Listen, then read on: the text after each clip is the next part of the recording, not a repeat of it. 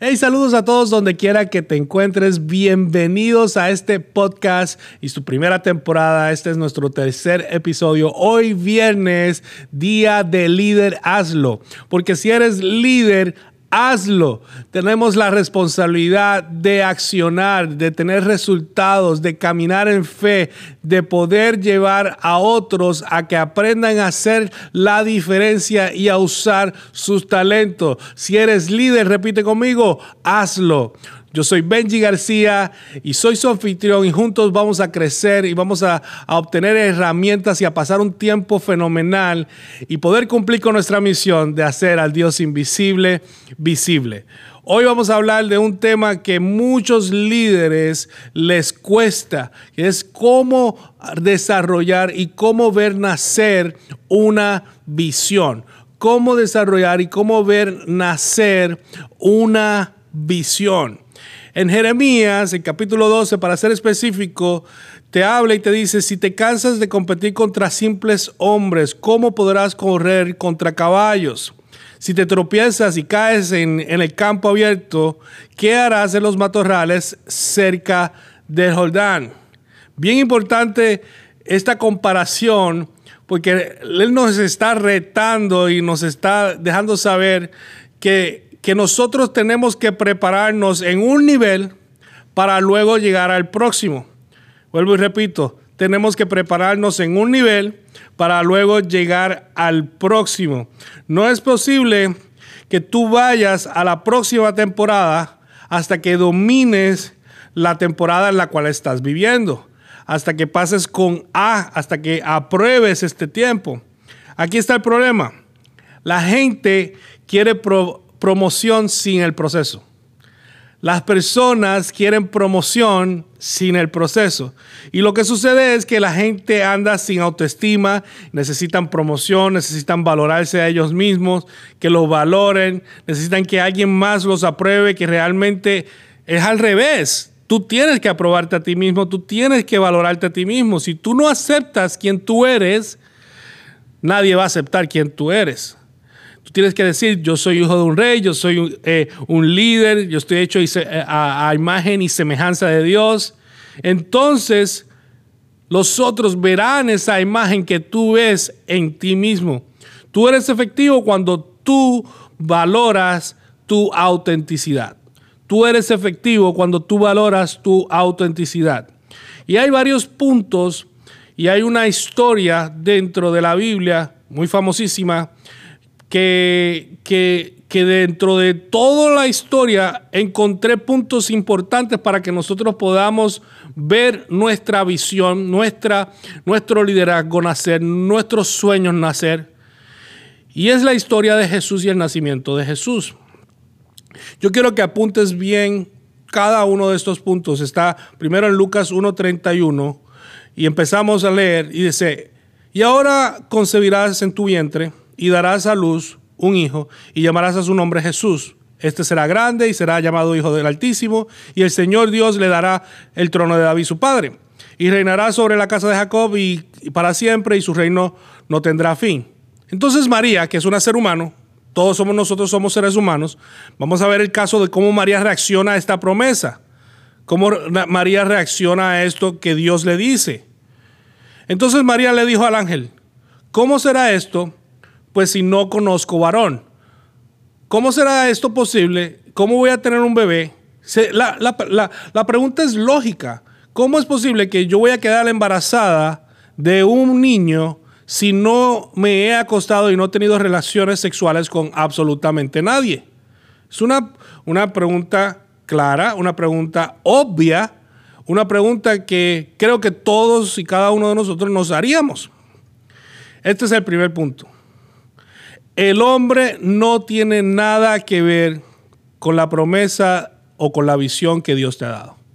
El hombre no tiene nada que ver con la promesa que Dios, tú no necesitas a ningún ser humano para que tu visión, para que tu sueño, para que tu promesa se cumpla. Líder, no necesitas a ningún ser humano.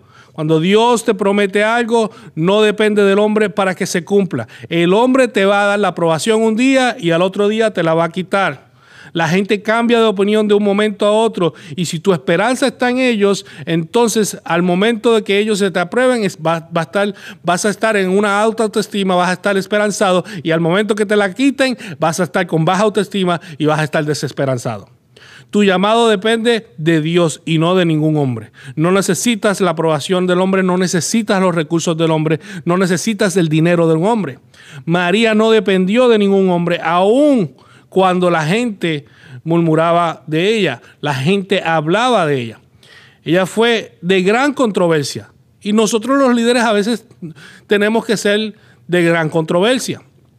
Pero algunos, o perdón, pero algo que podemos aprender de María no es que puede que ella pueda hacer milagros o que puede este, asimilarse a Jesús, sino el poder de liderazgo que ella tuvo y la autoridad que ella tuvo durante esa temporada donde nadie creyó en ella más que solamente la voz que le dijo a ella y que ella creyó en esa voz y que ella confió en esa voz y que ella confió en ese sueño, ella confió en eso que fue depositado. Aún así, aún así, ni su propio novio le creía, hasta le pidió el divorcio. Pero nadie puede maldecir lo que Dios ya ha bendecido. Y hay veces que como líderes tenemos muchos sueños y todo este tipo de cosas matan los sueños. Necesitamos gente ah, eh, en esta temporada, en este tiempo controversiales, así como María, gente que estén dispuestas a hacer que las cosas sucedan. Los líderes vamos a ser vituperados, los líderes vamos a ser señalados, los líderes no vamos a tener todos los recursos a nuestras manos.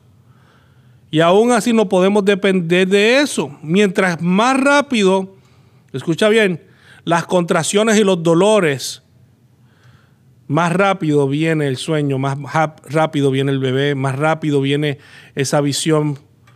Mientras más las aflicciones, mientras más las vituperaciones, mientras más las señalaciones. Y que no puedes negarte a abortar esa visión por todo eso. No te puedes negar. No, no, no, no, no, no puedes negar para más decirte, el dolor es una señal de que el bebé está a punto de nacer.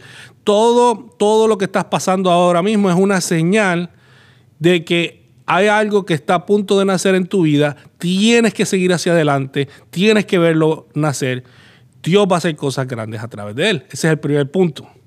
Ahora, si vemos a Lucas capítulo 2, versículo 7, dice, y dio a luz a su hijo primogénito y lo envolvió en pañales y lo acostó en un pesebre porque no había lugar para ellos en el mesón.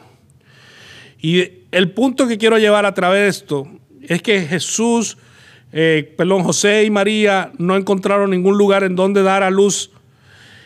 Y hay muchos de nosotros que estamos tratando de dar a luz una visión en lugares donde realmente no es lugar para nosotros. Grandes cosas nacen a menudo fuera del sistema. Grandes cosas nacen a menudo fuera del sistema. A ellos les cerraron las puertas. Yo no sé si a ti te han cerrado las puertas con una visión. Pues no es, no es, er, no es ese el lugar. Ahí no era donde tenías que, que dar la luz a esa visión, a ese sueño, a esa promesa. Esta mujer estaba llena de la presencia de Dios, que no había, y que no había espacio en ningún lugar para ella. O sea, lo que tú cargas, lo que ella cargaba, es tan grande que no va a haber espacio en ningún lugar, en ninguna organización, en ninguna compañía. Tienes que lanzarte por, tu propia cuenta porque es tan grande que nadie lo va a entender.